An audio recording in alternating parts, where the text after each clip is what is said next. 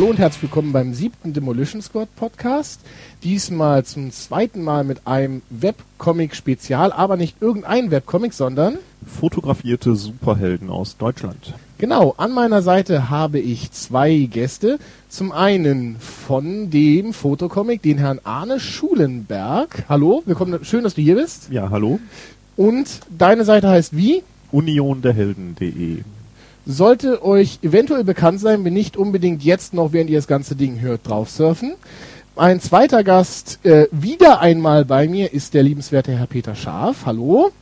Der hoffentlich diesmal ein bisschen mehr sagen darf als beim letzten Mal. Hallo. Du kriegst versprochen noch deine eigene Sendung. äh, für die Leute, die dich nicht kennen oder das letzte Mal nicht zugehört haben, was, woher kennt man dich? Was hast du alles Grandioses gemacht? Peter Scharf hat angefangen mit den Toten Helden Comics, zeichnet Dämonika für den Weißblech Verlag und aktuell den Bildungscomic Andi, Tage wie dieser, Andi voll die Randale. Und euer lieblicher Host, wie immer ich, ich habe auch einen Namen, David Malambre, von demolitionsquad.de Webcomics, nicht nur Podcast. Also wie gesagt, unser heutiger Gast ist der Arne Schulenberg, unser Künstler im Fokus. Stell dich doch einmal selber vor, was machst du genau? Äh, ja, ich bin der Arne Schulenberg, bin 33 Jahre alt und produziere den Online-Fotocomic Union der Helden zu lesen unter www.unionderhelden.de. Wie, darf man fragen, wie du dazu gekommen bist? Ähm, ich bin dazu gekommen, weil mich eigentlich als Comic-Sammler und Leser immer gestört hat, dass es in Deutschland keine Superheldengeschichten mit Superhelden aus Deutschland gibt. Also alles, was man superheldenmäßig hierzulande kennt, kommt aus Amerika, Japan, England oder sonst woher. Aber so wirklich richtige, einzigartige deutsche Superhelden gibt's so gut wie gar nicht. Und das hat mich immer gestört und ich hatte immer vor, etwas daran zu ändern. Ja, und dann hat sich über die Kooperation mit dem Jens Sundheim eben die Möglichkeit ergeben, da etwas Eigenes auf die Beine zu stellen. Jens Untheim, wer ist das? Der Jens Sundheim ist mein Partner und zwar ein Fotograf, weil bei der Union. Also kein Helden, Lebenspartner. Nicht der Lebenspartner, nein, Geschäftspartner, ähm, weil es bei der Union der Helden nicht um einen gezeichneten Superheldencomic mhm. geht, sondern um einen Fotocomic. Das heißt, er ist dein Fotograf. Genau. Ähm, und ihr habt auch richtige Models, das heißt, ihr fotografiert euch nicht immer nur gegenseitig. Nein. Ähm, das Ganze ist sehr professionell aufgezogen. So. Ja, danke. Das ist die, die Zielsetzung dahinter gewesen. Also, wir haben ähm, parallel zueinander an der Fachhochschule in Dortmund Kommunikationsdesign studiert. Der Jens mit Schwerpunkt auf Fotodesign, ich mit Schwerpunkt auf Grafikdesign. Das heißt, ihr wart Studienkollegen vorher? Genau, wir waren früher Studienkollegen und ähm, dann hat sich danach, als wir uns quasi beide auch selbstständig gemacht haben, eben die, ähm, die Frage aufgetan, ob wir nicht mal ein, Pro ein Projekt in Kooperation mhm. äh, aufziehen sollen und daraus ist dann die Union der Helden entstanden. Ich überfall dich einfach mal, Peter. Stimmt das? Haben wir in Deutschland keine Superhelden-Comics? Nein. Wobei es gibt einige Versuche, hat einige Versuche in den letzten 15 Jahren gegeben, die aber meines Wissens nie über ein Heft ein gedrucktes Heft mhm. hinausgekommen sind. Aktuell fällt mir dann nur David Bollers Wilhelm Tell ein, der auf Zampano Comics online erscheint, als gezeichneter deutschsprachiger Superheld. Ja, und der ist jetzt im letzten halben Jahr online gegangen. Also in der Zeit, als wir das Ganze gestartet haben, 2008, sind wir online gegangen, da gab es halt wirklich dann gar nichts. Der Buller kam dann später jetzt dann schönerweise auch noch nach. Das stimmt. Ähm, du meintest, wo ihr online gegangen seid jetzt gerade. Seit wann machst du das Ganze jetzt eigentlich und, und ist das dein Hauptgeschäftsbetrieb oder ist das ein Hobby? Wie intensiv betreibst du das Ganze? Also wir haben mit der online gegangen sind wir im April 2008, wobei man sagen kann, dass wir da schon so ein gutes Dreivierteljahr vorher schon mit der Vorbereitung angefangen haben.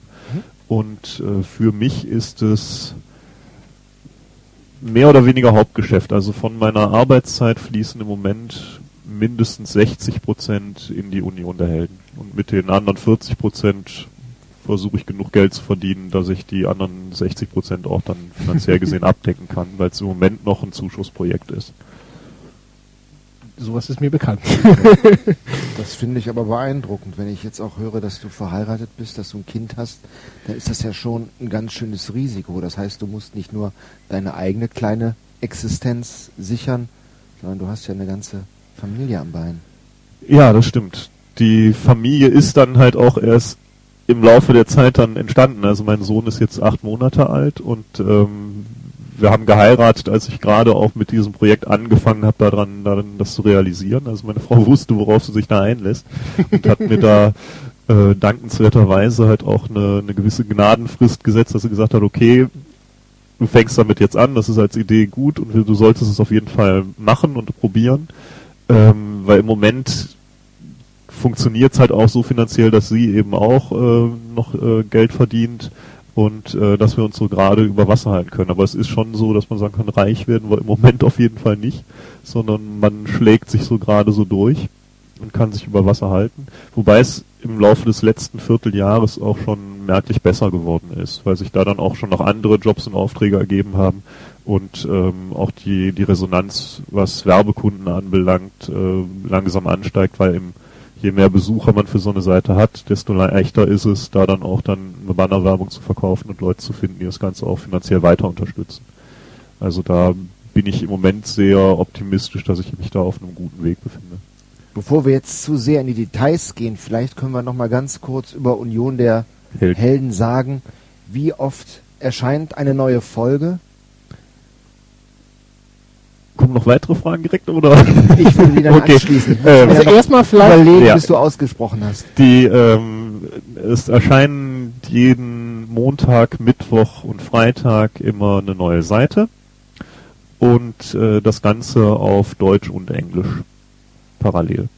die Übersetzung machst du selber? Die Übersetzung mache ich selber, wobei sich da wahrscheinlich in der nächsten Zeit was tun wird, weil ich in der letzten Zeit einige Anfragen auch aus Amerika und England und Angebote gekriegt habe, dass Leute sich gemeldet haben und gesagt haben, immer, uns gefällt das Projekt so gut, aber hin und wieder klingt das Englisch ein bisschen oft, dass man merkt, dass ich kein Native Speaker bin, Ja, klar. ähm, dass die da mir eben bei der Übersetzung dann noch weiterhelfen würden.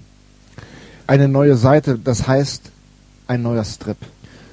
Ein ja, Strip, ähm, da es sich um eine, um eine Langformgeschichte handelt, wo eben jetzt nicht jeden Tag ein neuer Gag ist wie in Cartoonserien, sondern halt die Handlung sich schon dann über mehrere Episoden, über mehrere Seiten erstreckt, ähm, spreche ich lieber von neuer Seite. Auf einer Seite sind dann so zwischen drei bis sechs Bilder, die dann eben die Handlung Ah, ja, wieder weitertragen. Ähm, Hin und wieder auch mal nur ein Bild, aber ähm, normalerweise sind so zwischen drei und sechs Bildern. Und äh, so alle 10 bis 15 Seiten kommt dann noch ähm, statt einer normalen gezeichneten Seite, eine ähm, fotografierten Seite, eine animierte Seite dazu, weil wir halt hin und wieder auch Flash-Animationen drin haben, wo dann so Bewegungsabläufe, die irgendwie besonders spektakulär sind Ja, oder bedeutsam ja. sind, dann eben als animierte Geschichte umgesetzt sind. Das ist natürlich auch ein Vorteil, den jetzt äh, ein Webcomic gegenüber einem Printcomic bietet, mit solchen Sachen experimentieren zu können, natürlich. Klar. Aber eine, eine ganz eine Frage, bevor wir uns tatsächlich im Detail verlieren, da hat der Peter völlig recht. Ähm, du hast uns erzählt, es ist ein Superheldencomic. Kannst oder willst du uns was zur Story verraten? Für die Leute, die das jetzt nicht kennen, ähm, erzähl uns was zur. Story und warum, warum sollten sie das unbedingt besuchen? Also abgesehen davon, dass es der einzige deutsche Superhelden-Comic und Webcomic und Fotocomic ist. Genau. Ähm, Sie sollten das Ding auf jeden Fall besuchen, weil es einfach auch eine, eine unterhaltsame, spannende Geschichte ist, die ähm, im Ruhrgebiet beginnt. Die große Planung ist, dass irgendwann die Union der Helden über ganz Deutschland verteilt geben soll. Aber logistisch gesehen, weil ich selbst aus Dortmund stamme, ähm, haben wir jetzt erstmal im Ruhrpott begonnen, weil es einfach da dann von den Fahrten her ähm, einfacher ist, das auch an einem Tag so ein Fotoshooting bewältigt zu kriegen. Ähm, die Handlung, das Ganze spielt mit dem Konzept der parallelen Welt. Das heißt, ähm, man stelle sich eine Welt vor, die sich von unserer nur durch den einen Umstand unterscheidet, dass es dort eben Superhelden gibt. Also Ansonsten- ein, ein Was wäre wenn Szenario. Genau, ein Was wäre wenn Szenario und ähm, die Geschichte beginnt damit, dass ein ganz normaler Typ aus unserer Welt eines Morgens aufwacht und einer dieser Superhelden sitzt bei ihm in der Küche und sagt ihm, hör mal, ich bin der eine, der weiß, ich stamme aus dieser parallelen Welt und ich brauche dich in dieser parallelen Welt, denn dein alter Ego dort ist verschwunden und du musst an dessen Stelle treten, dem seine Kräfte übernehmen und mir helfen, diese Welt vor dem Bösen zu schützen.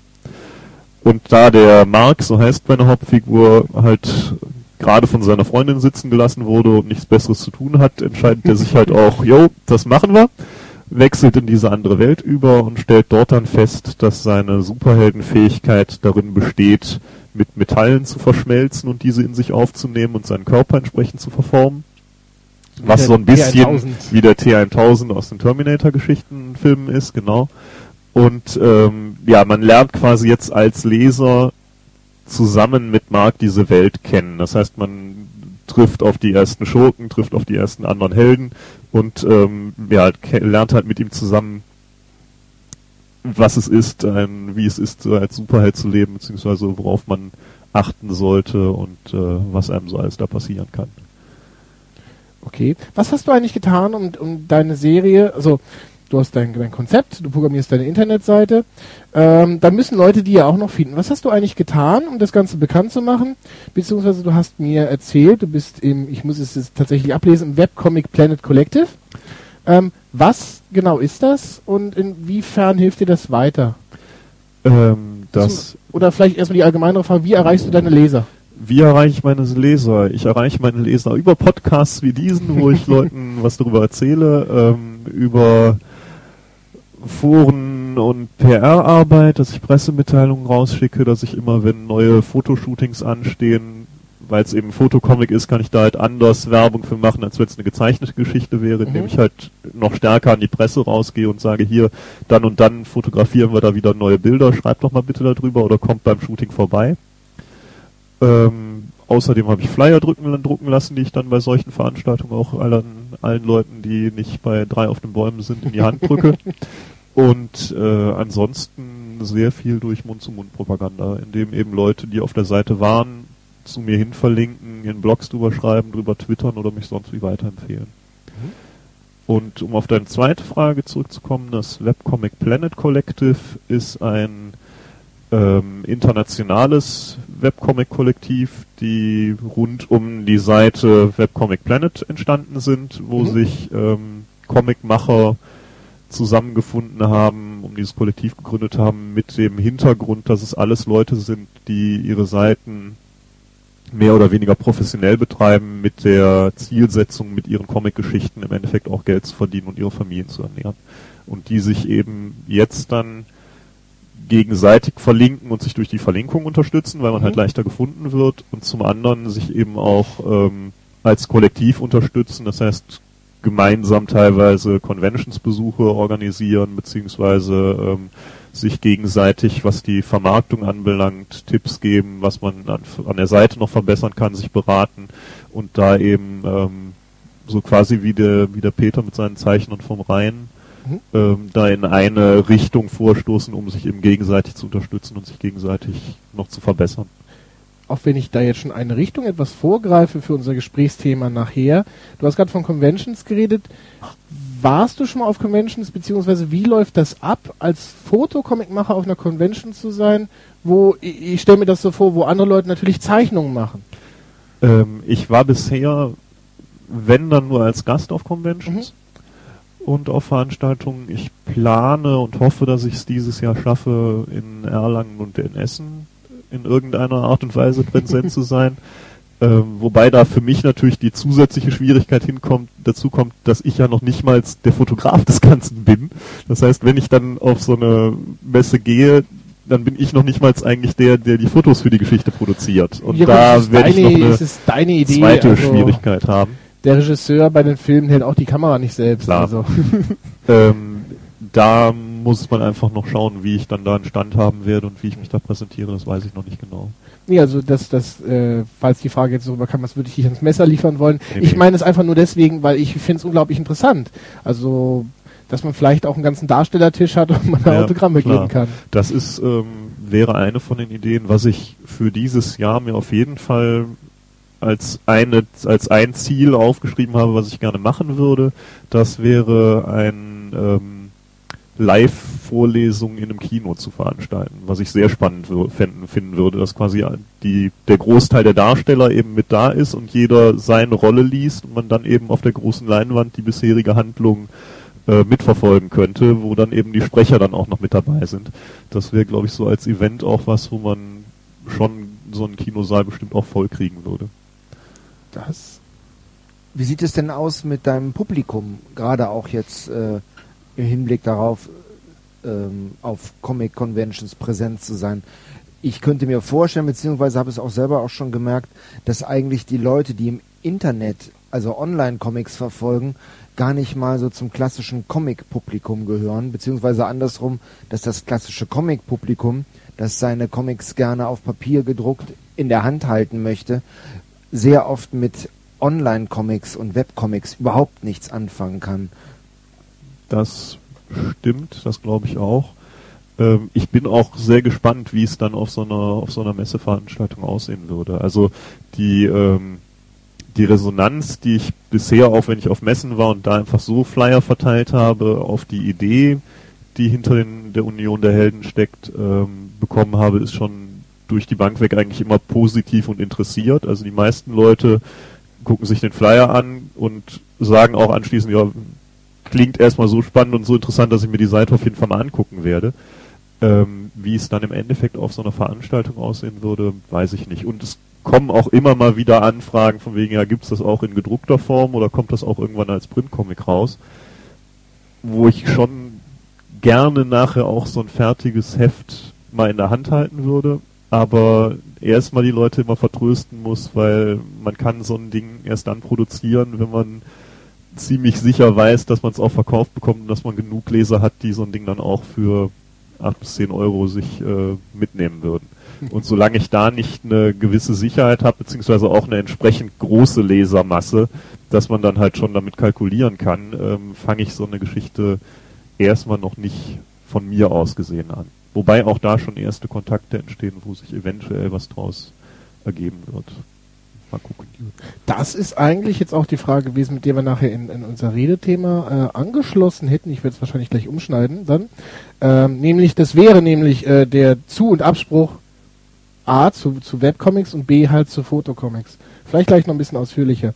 Ähm, eine ganz andere Sache, kommen wir von, von deiner Arbeit, deiner aktuellen, einmal weg äh, zu deiner Person.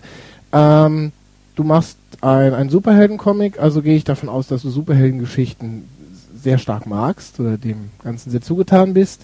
Was ist eigentlich deine große Vorbildserie? Orientierst du dich nach etwas? Gibt es eine Story, die du vielleicht nein, nicht abkupferst, aber zumindest die als Inspiration gibt? Oder gibt es eine andere Fotocomic-Serie, die dich dazu inspiriert hat? Warum? Ein bisschen viele Fragen auf einmal. Oder wenn es ein echtes Comic ist, warum machst du jetzt ein Fotocomic? Also um das letzte als erstes zu beantworten, ein, die Union der Helden ist ein Fotocomic geworden, weil meine zeichnerischen Qualitäten zu schlecht wären, um es als gezeichnete Serie umzusetzen. Und da einfach der Fall war, dass ich zwar die ganze Zeit immer gerne was daran geändert hätte, dass es, dass es keine Superhelden in Deutschland gibt, dass mein eigener Zeichenstil aber eher in so einen Funny-Bereich reingeht und auch da, sagen wir mal, von der Qualität von 1 bis 10 sich eher im Bereich 3 bis 5 bewegt, während andere halt schon deutlich besser sind und ähm, das eben nicht zu der Thematik der Geschichten, die ich im Kopf habe, passen würde. Mhm. Und sich dann durch die Kooperation mit dem Jens Sundheim und mit den Darstellern jetzt dann eben daraus ein, ein Ergebnis äh, erzielen lässt, was qualitativ von der von der Ästhetik der Bilder und von der Qualität der Bilder her um ein sowas von Vielfaches besser ist als das, was ich zeichnerisch hinkriegen würde. Dass der Weg für mich da draußen Fotocomic zu machen einfach ähm, der, der bessere Weg ist. Zusätzlich kommt dann noch so ein klein bisschen auch fürs Ego hinzu, dass wir äh, relativ früh in dem Stadium, wo wir darüber überlegt haben, festgestellt haben, dass es weltweit keinen Fotocomic über Superhelden gibt, beziehungsweise dass es insgesamt gesehen, wenn man in den Fotocomic-Bereich, in den professionell gemachten Bereich an Fotocomics reinguckt, ähm, reingeht, man feststellt, dass es da mit echten Darstellern, also nicht mit Playmobil oder Actionfiguren gesehen, ähm, wo es ziemlich viele von gibt, aber mit echten Darstellern gibt es wirklich gut gemachte Fotocomics insgesamt vielleicht fünf oder sechs. Und die sind dann ein Horror-Comic, ein Zombie-Comic, ein Mystery-Comic oder einer über äh, das normale Leben von, von Singles oder sonst was, aber Superhelden halt auch nicht. Mhm. Und dann eben jetzt äh, die Möglichkeit zu haben, entweder einen gezeichneten Superhelden-Comic einer von zigtausenden zu sein und sich da dann auch immer, äh, was die Qualität der Zeichnung anbelangt, im, im unteren Drittel zu befinden. Oder eben den fotografierten Superhelden-Comic weltweit zu machen, da fiel die Wahl dann nicht so schwer, weil man sich dann denkt, ja komm, das ist was, wo man auch die Grenzen des Mediums so ein bisschen austesten kann und wo man eben äh, was bringen kann, wo die Leute sagen, so in der Art und Weise hat, hat man das noch nicht gesehen. Und das macht natürlich auch einen unheimlichen Reiz aus. Um jetzt äh, die, die einleitenden Fragen dazu wieder aufzugreifen, was du gerade was sagen, Peter? ähm, was ist denn dein, dein größtes Vorbild an Arbeiten? Also offensichtlich ja dann wahrscheinlich kein anderes Fotocomic, sondern nee. eher eine normale Superheldengeschichte. Was hat dich am meisten geprägt an, an Superheldengeschichten, wenn ich das fragen darf? Oh, das ist sehr schwierig, weil ähm, ich bin in einem Comic-lesenden Haushalt groß geworden. Also meine, meine Eltern haben mich quasi schon mit dem Medium Comic infiziert und ich habe äh, so aus dem franco-belgischen Bereich halt schon. Mein Vater hatte sämtliche alten Zack-Jahrgänge zu Hause und äh, von Lucky Luke über Asterix, über Benny Bärenstark, und Struppi, Yakari etc. Also so die ganze Schiene, was bei Erhapa und bei Carlsen an franco-belgischen Sachen erschienen ist, äh, was ist, was ist und so. Ähm, das waren die, die einen Einflüsse, was ich sehr viel gelesen habe. Ich habe dann irgendwann über meinen Onkel auch angefangen, mich mit den Superhelden zu beschäftigen, habe ähm, als in den 90ern Dino und Panini so die ersten Serien auf Deutsch rausgebracht haben, mehr oder weniger die kompletten Verlagsprogramme von denen so ein paar Jahre lang gekauft, also mhm. auch vom, vom Splitter Verlag, die Vertigo-Titel und so. Ähm, die habe ich auch so gut wie alle im, im Schrank stehen. Was ist mit deutschen Sachen hier, äh, wie unser Freund aus, aus Köln? Ähm, wie heißt der nochmal? Hans-Rudi Wäscher. Hans-Rudi Wäscher. Wäscher ist ähm, eine von den Schienen, wo ich weniger von gelesen habe. Okay. Wir, also meine Eltern waren so franco-belgisch und Cartoons und so sehr, sehr viel. Ich habe dann mehr die, die amerikanische Schiene mit reingebracht und ein paar, äh, paar Mangas angefangen zu lesen.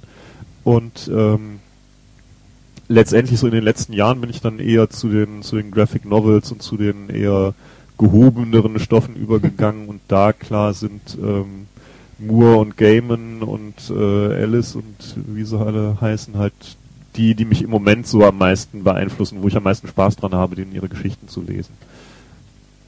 Mhm. Aber es sind halt alles, klar fließen da bestimmt auch einige Ideen dann mit in die Handlung mit ein und einige Komponenten. Ich versuche aber natürlich schon so, so eigenständig wie möglich das eben dann auf äh, die deutsche Umgebung und auf deutsche Hintergründe eben umzumünzen. Dass man klar in so einer Figur wie dem Erzengel, der sich da seinen Körper verformen kann, natürlich findet man da dann an amerikanischen Vorbildern oder an Charakteren, die ähnliche Fähigkeiten haben, ähm, von Iceman bei den X-Men angefangen, der sich halt seinen Körper in Eis so verwandelt, über Mr. Fantastic von den Fantastischen Vier, der sich entsprechend verformt. Da sind einige, die über ähnliche Fähigkeiten verfügen, wo man sagen kann, ja, ähm, die fließen da natürlich auch mit rein. Aber genau. ich habe auch eine Figur, die ähm, meines Wissens nach so bisher von ihrer Konsequenz her auch in den amerikanischen Serien von ihrer Fähigkeit her noch nicht groß so aufgetaucht ist. Da bin ich auch recht stolz drauf.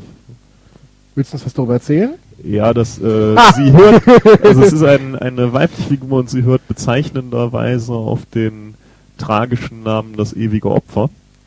und ihre Superhelden, ihre Superheldenfähigkeit beziehungsweise der Fluch, unter dem sie leidet, besteht darin, dass immer wenn jemand umgebracht wird, sie quasi kurz bevor derjenige getötet wird, an dessen Stelle tritt, an dessen Stelle stirbt und dann eben, wenn die Situation sich erledigt hat, äh, lebt er wieder weiter und sie lebt an der Stelle, wo sie ursprünglich war, halt auch wieder weiter mit dem Wissen, dass sie gerade wieder gestorben ist und dass sie auch nicht verhindern kann, dass sie beim nächsten Mal, wo jemand umgebracht werden soll, auch wieder sterben wird.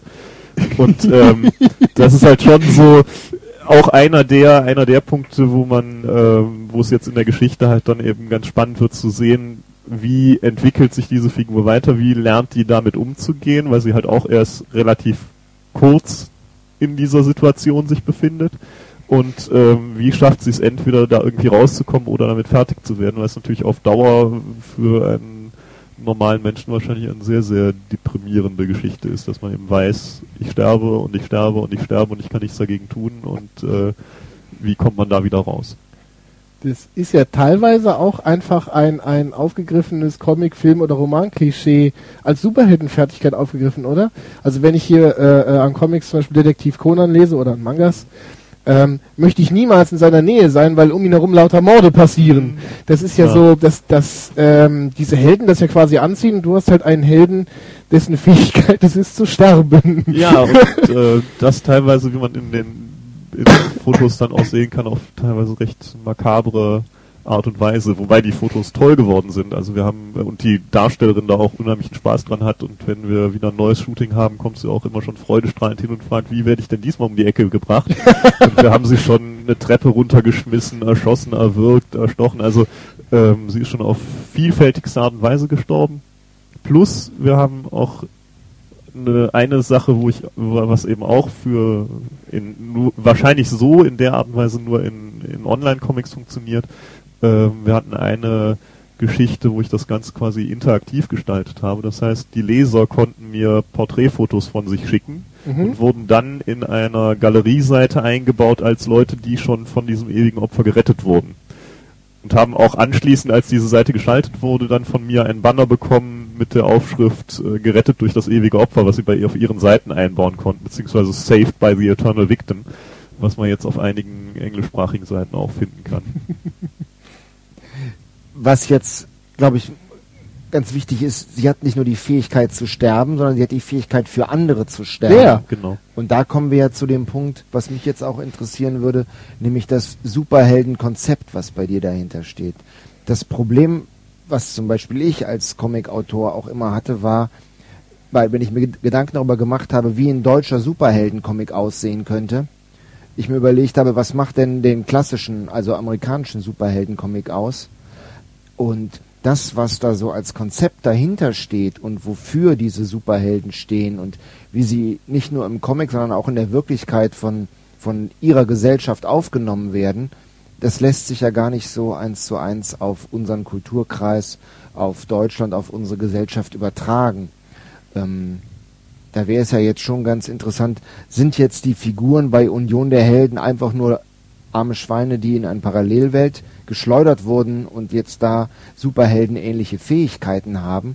Oder sind das wirklich Menschen, die ihren Dienst, ihren positiven Dienst an der Gesellschaft leisten, um sie zu verbessern und um sie vor Bösem zu bewahren und ja im Prinzip auch demokratische Grundwerte aufrechtzuerhalten, wie man das eigentlich meines Erachtens nach zu über 85 Prozent der amerikanischen klassischen Superheldenkonzepte sagen kann. Äh, letzteres auf jeden Fall. Also da ähm, gehe ich dann schon auch den, den Weg der 85% der amerikanischen Comics, dass eben die Helden auch ähm, eine Vorbildfunktion haben sollen, beziehungsweise für Recht und Ordnung oder für das Gute kämpfen sollen. Und äh, von den beiden, vom ewigen Opfer und dem Erzengel abgesehen, die halt eher durch Zufall in ihre Positionen reingekommen sind, ähm, sind die sind die Hintergrundgeschichten beziehungsweise werden die Hintergrundgeschichten von den anderen Figuren eben auch ähm, andere sein. Wobei, wenn man sich die amerikanischen Serien anguckt, die meisten Superhelden haben irgendwo ein Element des Zufalls dabei, dass sie eben, wie sie in ihre Rollen reingekommen sind. Wenn man sich die Entstehungsgeschichten anguckt, ist das ja schon eigentlich eine, ein üblicher Weg, dass die Leute eher unverhofft an ihre, vom an ihre Schicksal Fähigkeiten, vom Schicksal, vom Schicksal auserwählt wurden, genau. Und so wird es, glaube ich, bei den meisten meiner Figuren einfach auch dann letztendlich sein, dass es irgendeine schicksalhafte Wendung gab oder irgendeinen Zufall gab. Wie sie ja, aber es gibt ja halt zum Beispiel jetzt das klassische ähm, Superhelden-Team-Konzept, mhm. dass die mehr oder weniger für die Regierung Aufträge ja. erledigen oder aber immer zumindest in Abstimmung mit der Regierung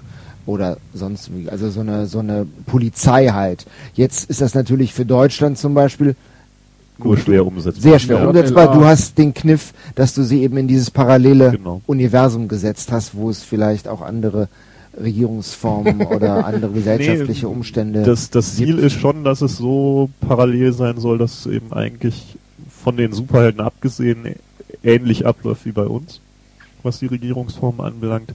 Wobei ich da jetzt sagen muss, dass ich, was das anbelangt, eben von der Geschichte her, auch wenn ich jetzt schon mittlerweile bei 270 Seiten bin, immer noch sehr, sehr am Anfang bin. Das heißt, eigentlich ist es so, dass wenn, wenn du dir die ganze Geschichte durchliest, stellst du fest, dass alles, was bisher passiert ist, am ersten Tag im ersten, im neuen Leben dieses Erzengels passiert. Ui. Und äh, das quasi, ne, also die, die Episode, die jetzt gerade zu Ende gegangen ist, jetzt kommt gerade ein Zwischenspiel, ähm, die endet damit, dass er eben am Ende dieses Tages jetzt ins Bett gegangen ist und äh, wie es dann jetzt dann weitergeht, wird man sehen. Aber bisher habe ich einen einzigen Tag in dessen Leben erzählt und da ist natürlich, was solche Hintergründe anbelangt, noch nicht so viel aufgetaucht. Das wird man auch sehen, wo mich die Inspiration da in den nächsten Wochen, Monaten, Jahren hintreiben wird. Jetzt will ich da aber noch mal reinwerfen, bevor wir von dem Punkt wieder wegkommen. Nämlich, du hast gerade gesagt, Peter, ähm, dass so solche, dass 85% der Superhelden ja demokratische Grundwerte quasi vertreten, aber jetzt, ich bin kein Superhelden-Genie. das heißt, ich habe schon ein paar Superhelden-Comics gelesen, aber nicht großartig. Ähm, aber ist nicht, sobald ein Superheld seine Superkräfte einsetzt, es sei denn vielleicht etwas Passives wie das ewige Opfer, ist er dann nicht sofort, äh, äh, benutzt er dann nicht Mittel der Selbstjustiz? Das ist doch kein demokratisches Grundprinzip dann, oder doch? Nee. Also wenn du amerikanische Superheldencomics liest, dann äh, Ja, gibt gut. es natürlich auch Selbstjustiz. Figuren wie der Punisher sind klassische Selbstjustizfiguren, die das Recht in die eigene Hand nehmen, aber halt immer noch äh, Werte und Ideale vertreten, die auch der Mann auf der Straße und, und im Prinzip auch äh, große, weite Teile der amerikanischen Regierung vertreten, wie man mit äh, Kriminellen umgehen sollte. Aber ähm, Und da ist, kommt dann natürlich dann dazu, dass der Punisher halt beispielsweise immer so geschrieben ist, dass er halt von der Justiz auch verfolgt und gejagt wird. Also dass da dann mal Geschichten auftauchen, wo die Justiz es akzeptiert und ihn unbehelligt lässt und nicht versucht, in den Knast zu stecken.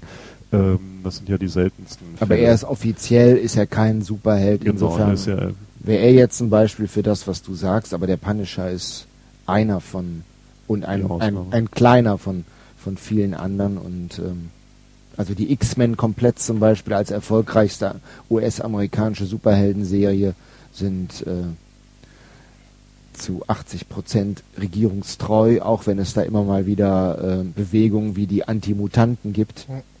Und die, die halt in das Ganze dann so einen so einen Knick reinbringen wollen. Weil nichts ist langweiliger als ein Superheld wie Superman, der, der mit dem amerikanischen Präsidenten Tee trinkt und immer das Richtige tut und seinen seinen Röntgenblick auch nicht dazu benutzt, um Frauen beim Duschen zuzugucken, sondern der super 100% amerikanisch korrekt ist und dadurch auch sehr, sehr langweilig ist und nur dieses Kryptonit hat. Man muss natürlich in, in Superhelden, damit sie interessant bleiben, gewisse Knicke und, und Ecken reinbringen. Meistens geschieht es halt eben so, dass sie zwar die Werte vertreten, aber von der Gesellschaft nicht hundertprozentig äh, gemocht oder anerkannt werden. Ich finde, du bist Aber sehr Amerikan- gemein gegenüber Superman. So als Vorreiter der ganzen Geschichte kann man ihm diese ganzen Unzulänglichkeiten schon zugestehen. Was für un der hat ja keine Unzulänglichkeiten. Ist ja ich meine, diese. Unzulänglichkeiten in perfektionistischer Weise. Dass er zu wenig Schwachpunkte hat. Ich meine, so als, als, als, als, als Rollenmodell oder als erster Superheld kann man das eigentlich schon mal so durchgehen lassen und gut. Ich Ja, verstehe, was hätte man aber auch in den 1945 damit aufhören können mit dem, mit dem Helden und sich lieber auf, auf, auf gute Superhelden konzentrieren Das können. hat man ja gemacht, aber jemand anders hat es dann fortgeführt, nachdem er dem äh, 14 Dollar hat er dafür bezahlt? Egal. ja. Ähm, ich komme nochmal auf eine andere Sache zurück. Du hast gesagt, deine großen Vorbilder sind äh, zum Beispiel Moore und Grayman. Gaiman? Ja. Wer ist das? Was haben die gemacht? Äh, oh. Alan Moore beispielsweise ist der Autor von Watchmen, From Hell, Liga der außergewöhnlichen Gentlemen, die dir wahrscheinlich zumindest alle drei was sagen dürfen, weil ja, sie auch ich, ich werde jetzt eine. Menge, ich werde jetzt eine Menge Hate-Mails bekommen, weil ich diese Frage gestellt habe. Aber ich, Ich meine, das am für alle, Ich für alle herausschneiden. Nein, nein, nein, nein. Das war jetzt wirklich eine der peinlichsten Nummern, die jemals Ich in diesem Podcast passiert nur gefragt für die Leute, die sich nicht mit Comics auskennen, die jetzt von dem Videospielbereich kommen und deswegen diesen tollen Also, Podcast runtergeladen Für die haben. Leute, die aus dem Videospielbereich kommen, Alan Moore ist und dumm wie sind. der von der So. Kritik äh, ge gehypteste Godfather auf Comic überhaupt und seine, seine Bücher sind so gut wie alle verfilmt worden und ist ein absolut sagenhafter Autor. Und äh, Neil Gaiman ist mittlerweile fast sogar noch mehr durch seine Romane und äh, Kurzgeschichten wie Stardust, was auch verfilmt wurde, Coraline, was jetzt als 3D-Film in den Kinos lief, bekannt, hat aber begonnen neben journalistischen Tätigkeiten als Comic-Autor und da ist die mittlerweile bei Panini komplett erschienene Sandmann-Reihe das größte Werk, was er so geschrieben hat und eigentlich was, was meiner Meinung nach in jedem Regal stehen sollte, weil es eine fantastische Comic-Literatur beziehungsweise ein Stück Literatur überhaupt ist. Wird, und- wird gekauft. Ja, Eine letzte Frage vor der Pause. Was ist aktuell dein persönlicher Lieblingscomic? äh, aktuell lese ich Demolitionsquad.de Den lese ich auch hin und wieder, aber der erscheint ja nicht so viel. Ähm, Zweimal in der Woche. Zweimal in der Woche, okay. Ähm, meinst du jetzt online oder als Egal. Print? Also printmäßig lese ich die Fables-Serie von Bill Winningham, glaube ich, heißt der Autor. Äh, die lese ich sehr gerne. Und online, ach, online gibt's so viele Sachen, da können wir nach der Pause dann weiter drüber reden. Gut, also dranbleiben. Bis gleich.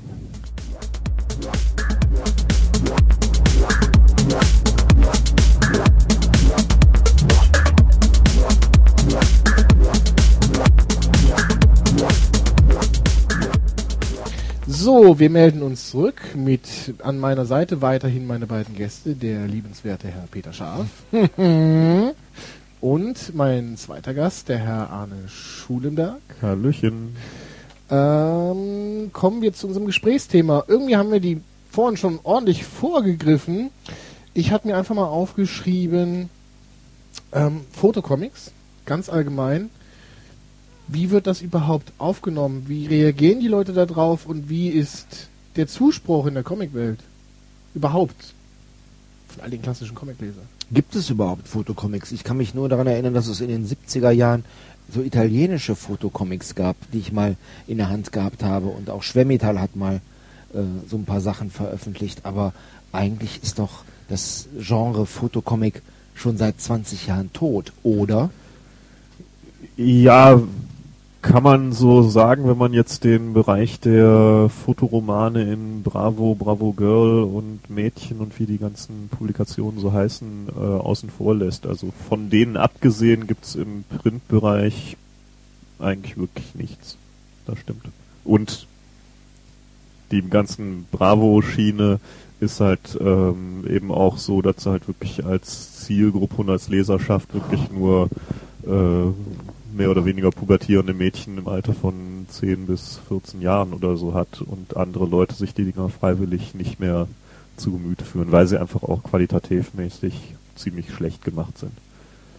Das ist ja, wenn man von allen Seiten, oder wenn man ein bestimmtes Bild eingebrannt bekommt, und das kriegt man ja, wenn man diese äh, Bravo Photo Love Story sieht, und man hat ja sonst keine anderen Vergleichsmöglichkeiten, dann ist das das Fotocomic. Das ist genau wie man als Kind Genau. Mickey Mouse liest. Dann ist das das Comic. Mangas Ja. existieren nicht. Da, das ist das, ähm, das kleine Problem, was ich immer am Anfang habe, dass ich eben als einen schweren Stand erstmal habe, dass wenn die Leute hören Fotocomic, sie automatisch die ähm, qualitativ schwachen Geschichten, die es so im Moment gibt, vor Augen haben, wenn sie überhaupt was vor Augen haben. Und da dann die Überzeugungsarbeit zu leisten von wegen, hey, wir machen da aber was, was viel, viel besser ist und guck sie auch mal an. Da muss man erstmal eine gewisse Hürde überwinden, dass die Leute sich dann eben angucken und sich überzeugen lassen. Wo findest du denn eigentlich deine Zielgruppe oder wo ist deine Zielgruppe? Das ist sehr schwierig zu sagen. Also eigentlich habe ich für mich die Zielgruppe so definiert, ich möchte eigentlich alle Leute erreichen, die sich Superhelden-Verfilmungen im Kino oder auf DVD angucken. Mhm. Weil eben der Schritt vom Film hin zur fotografierten Umsetzung eigentlich ein kleinerer Schritt ist als zum gezeichneten. Weil da eben nochmal eine, eine andere Ästhetik drin ist und ich eher mit der Fotografie diese Filmästhetik erreiche, als die äh, gezeichneten Comics diese Ästhetik erreichen. Mhm. Und ähm, dadurch, dass es dann eben noch den Lokalchlorid reinbringt, bekomme ich mit der Geschichte in Deutschland auf jeden Fall auch sehr viele Leser, die normalerweise keine Comics lesen, sondern die dann von der Idee hören und fotografiert und Superhelden und hier in Deutschland und darüber dann äh, kommen, sich die Geschichte durchlesen und dann auch dabei bleiben, weil sie feststellen, hey, ist spannend gemacht und ich möchte jetzt auch wissen, wie es mit den Figuren weitergeht. Und wenn ich irgendwo bei ähm, offiziellen Veranstaltungen in Dortmund und Umgebung mich bewege und da auf Leute treffe, die die Geschichte lesen, ähm, da sind genug Leute bei, die sagen, ja, also mit Comics habe ich eigentlich nichts am Hut, aber das finde ich ist ein spannendes Projekt und da möchte ich jetzt auch dabei bleiben und dem drücke ich die Daumen. Das heißt, du greifst größtenteils äh, unvorbelastete Leute Ja. auf. Ja, kann man so sagen. Wo macht man dann da Werbung? Also der Grund, warum ich da da da äh, einklinke, ist halt, dass wir oder ich zumindest ja schon einige Leute, äh, also ein gewisses Problem habe, überhaupt in, in den etablierten Comic-Kreisen Fuß zu fassen. Die möchten halt ein gedrucktes Produkt in der Hand haben, die möchten nicht unbedingt am Bildschirm lesen, die möchten eine zusammenhängende Story haben, nicht unbedingt die Comicstrips. Von daher gesehen haben Webcomics in Deutschland immer noch einen relativ schwierigen Stand. Und deswegen dachte ich einfach, dass es für einen Fotocomic da wahrscheinlich noch ein Stück schwieriger ist. Jetzt klingt es aber eher so, als würdest du gar nicht im, im Comic-Bereich für dich selber werben, sondern, sagen wir mal, wenn du ähm, äh, Leute ansprechen willst, die die Realfilmumsetzung von Superhelden-Comics sehen, ähm, dass du dann vielleicht eher in, in ein Filmforum gehst und da für dich Werbung machst oder wie lief überhaupt der Start? So bevor, wo du gerade angefangen hast und keiner dich kannte, wie hast du auf dich aufmerksam gemacht und um Hilfe geschrien? Da habe ich in erster Linie in ähm, englischsprachigen und deutschsprachigen Comicforen angefangen zu posten und darauf zu verlinken, beziehungsweise auch mir andere Online-Comics zu suchen, um mich mit denen zu vernetzen. Und ähm, was ich sehr viel gemacht habe, ist, dass ich mir andere Fotocomics gesucht habe und mich schon mal am Anfang mit denen auch direkt vernetzt habe, weil ich da schon weiß, okay, die Leser, die die haben, die werden auch bei mir garantiert da mal hingucken, weil sie eben das Medium, weil ihnen das Medium dann eben gefällt. Ähm, und ich halt sehr früh auch in diese englischsprachige Comic-Szene, Online-Comic-Szene so ein bisschen reingekommen bin, dass ich da halt mehr mich noch vernetzt habe. Hier in Deutschland habe ich, ähm, glaube ich, sehr viel Leser eher über Blogs, die über mich berichtet haben oder über Veranstaltungen, zu denen ich hingegangen bin, wo dann eben die Leute, die da waren und die sich angehört haben, was ich zu erzählen hatte, ähm, auf mich hin verwiesen haben in irgendwelchen Artikeln oder Berichten, ähm, dass ich da mehr Leute bekommen habe als über die Comic-Szene in Deutschland an sich. Wie würdest du überhaupt die Akzeptanz äh, äh, beschreiben, die dir, sagen wir mal, zumindest von der vorhandenen Comic-Szene entgegengebracht wird? Ähm, also das, was ich an Resonanz bekomme, ist eigentlich durch die Bank weg immer positiv. Klar gibt's hin und wieder die Leute, die halt sagen, äh, Fotocomic, das ist ja gar kein richtiger Fotocomic oder warum nennst du das ganze Fotocomic und nicht Fotoroman, was ja eigentlich eher der Begriff dafür wäre ähm, und da solche solche Diskussionen äh, anstoßen wollen. Die sind mir eigentlich relativ egal. Ich habe das Ding jetzt Fotocomic genannt.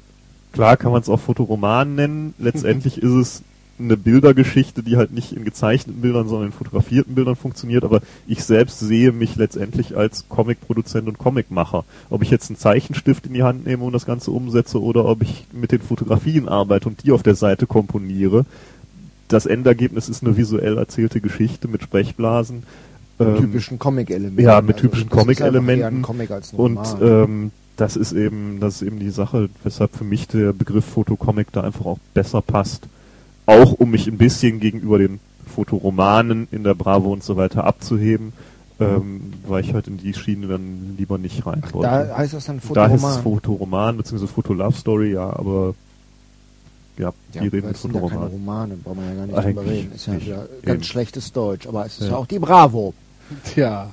Wobei es sehr lustig ist, ich habe mal einmal eine Doppelseite für ähm, die Bravo Girl Probe gearbeitet, weil ich eine Stellenausschreibung gefunden habe, wo jemand eben genau den Layouter für einen Fotocomic in der Bravo gesucht hat, ohne dass Bravo drüber stand, aber es war von der ganzen Stellenanzeige her klar, dass ein entsprechendes Blatt dahinter stecken würde und habe dann mal eine Seite dafür ähm, Probe gearbeitet. Und das Lustige ist wirklich, wenn man dann nochmal so ein Heft sich in die Hand nimmt nach vielen, vielen Jahren und das anguckt, dass die, was das Niveau anbelangt, wirklich eine dreifache Informationswiedergabe haben. Also dreimal dieselbe Information. Man sieht sie im Bild, man sieht sie im Bilduntertext und man sieht sie in der Sprechblase. Das heißt, du hast ähm, eine Aufnahme von einem Zimmer, wo einer gerade in einem total kürmeligen Raum hingeschlunzt im Bett liegt und die böse in der Ecke stehen, im Türrahmen stehende Mutter, die die Hände zwischen den Hüften hat, wo man halt schon sieht, okay, die Mutter ist böse, er ist ein Schlunz und so. Dann steht in Bildunterschrift drunter, äh, Achims Mutter fand äh, es aber gar nicht toll, dass er sein Zimmer wieder nicht aufgeräumt hatte und bis in die Puppen geschlafen hatte. Und in der Sprechblase steht dann, wie die Mutter sagt, Mensch, Achim, jetzt steh mal auf, räum dein Zimmer auf, dass du hier so lange brummpenst, finde ich ja scheiße. Eigentlich bekommt man durch die Bildunterschrift und die Sprechblase als neue Information nur den Namen Achim geliefert und der Rest wird durch das Bild vermittelt. Das, aber man hat alle drei Sachen plus man hat dann auch noch kleine Zahlen in den Ecken der Bilder, sodass man sieht, ah, das ist Bild 1, das ist Bild 2, das ist Bild 3. Und das war irgendwo so, wo ich mir dann anschließend auch, als ich den Job dann nicht bekommen habe, mir gedacht habe, naja gut, Danke. Vielleicht war es ganz gut so. Es wäre wahrscheinlich schon eine Qual gewesen.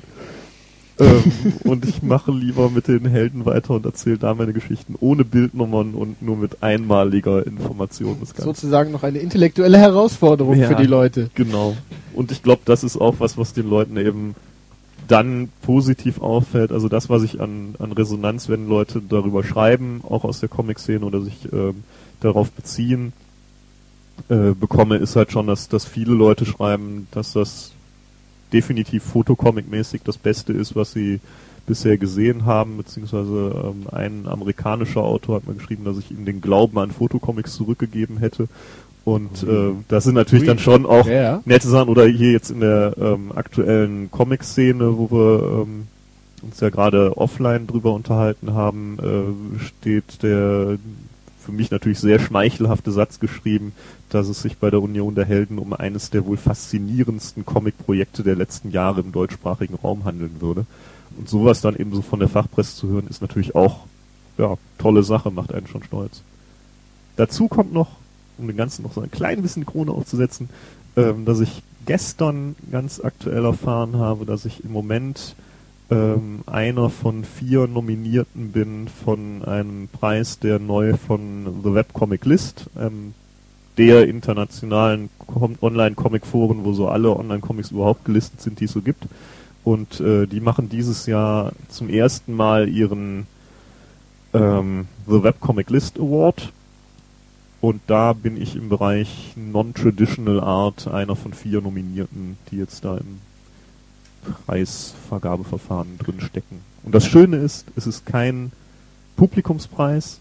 Das heißt, es ist unabhängig davon, wie viele Leser diese Projekte dann haben, weil zwei von den beiden, die da außerdem nominiert sind, die haben definitiv das mindestens zehnfache an Lesern, was ich im Moment habe. Das heißt, wir müssen jetzt nicht alle Leute Es zu müssen, man, Fake-Voten muss, man muss aufrufen. jetzt nicht alle Leute zum, zum Klicken. Fake-Voten und zum Klicken aufrufen, sondern man kann sich ganz entspannt zurücklehnen und sagen, okay, am 7. Februar ist da die äh, offizielle Bekanntgabe, wer gewonnen hat und dann gucken wir mal, ob man dabei ist oder nicht. Aber alleine schon einer von diesen vier Nominierten zu sein, ist auf jeden Fall eine, eine super Bestätigung dafür, dass ich halt offensichtlich was mache, was den Leuten auch gefällt. Wenn du gewonnen hast, dann Was sagen wir dazu. David? Daumen drücken, Daumen drücken. Danke, danke. An Ja, alle da draußen. Daumen drücken und ich muss meine Seite unbedingt auf Englisch anbieten. Das werde ich jetzt jeden Podcast sagen.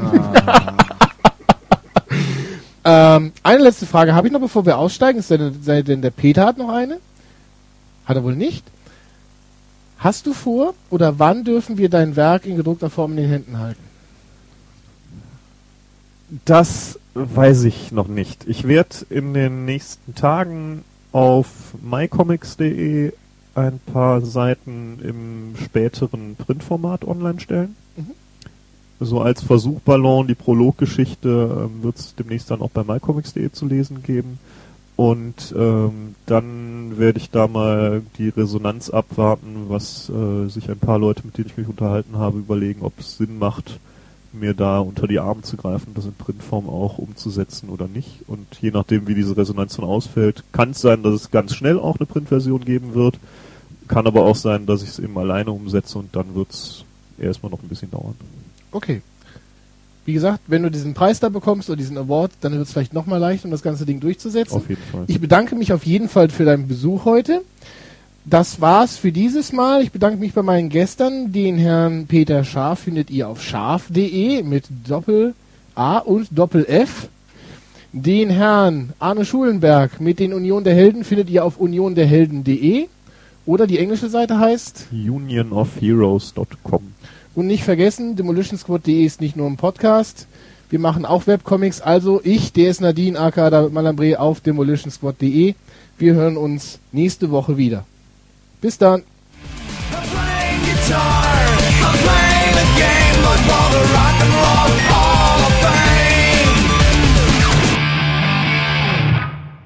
Bin ich zu hören? Du bist super zu hören, Peter. Wichtig, ganz wichtig. Achtung, Peter Scharf geht auf Sendung.